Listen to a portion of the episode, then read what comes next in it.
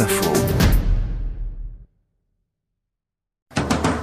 Oui, vous feriez mieux de vous préparer à l'avoir dans la tête. Comme les rois mages en Galilée. Gaspard, Melchior et Balthazar. Le nom vous parle, mais l'histoire est floue. Remise à niveau avec Aurélien de l'association Catchebé, alias Balthazar. Déjà il y a 2000 ans, nous étions déjà là en train de se promener euh, pour chercher euh, donc euh, le petit Jésus, nouveau-né. Et euh, bah, encore maintenant, on est dans cette tradition où nous itinérons à travers la campagne flamande pour aller chez les gens, euh, porter la bonne parole de la naissance du Christ en théorie, bon sinon surtout pour le plaisir, pour pouvoir chanter un bon vieux cantique flamand, euh, pas entretenir comme ça du relationnel à une période où euh, le relationnel a tendance à disparaître. Une tradition flamande qui date du 19e siècle. Qu'il vente, qu'il pleuve ou qu'il neige, les rois mages passent de foyer en foyer avec leur crèche et l'étoile du berger. Puis après, tu verras, il y a des maisons où on- on- ils nous invitent à rentrer boire un verre. Quoi.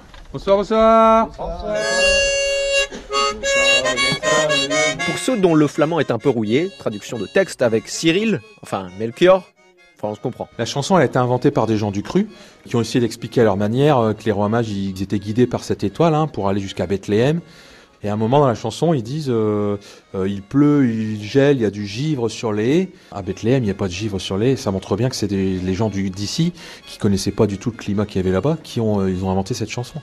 Donc il y a une partie de l'histoire de la naissance de Jésus, mais ça s'arrête là. Après, c'est vraiment, c'est du folklore en fait. hein. C'est vraiment une tradition populaire. Cette année, l'association de Catchebé fête ses 20 ans et la relève est déjà assurée pour le plus grand bonheur de Cyril. Déjà dans la progéniture des rois mages, il y en a un qui s'appelle euh, Gaspard, il y en a un qui s'appelle Melchior, il y en a un, son deuxième prénom c'est Balthazar. Et, euh, et la plupart de nos petits, bah, à force de nous entendre euh, chanter, préparer, ils connaissent euh, dans une langue approximative, hein, mais ils connaissent euh, la mélodie, donc c'est rigolo. ouais. Une tradition qui a en plus le mérite d'être caritative. L'argent récolté lors de leur quête est ensuite reversé à des associations. Comme les rois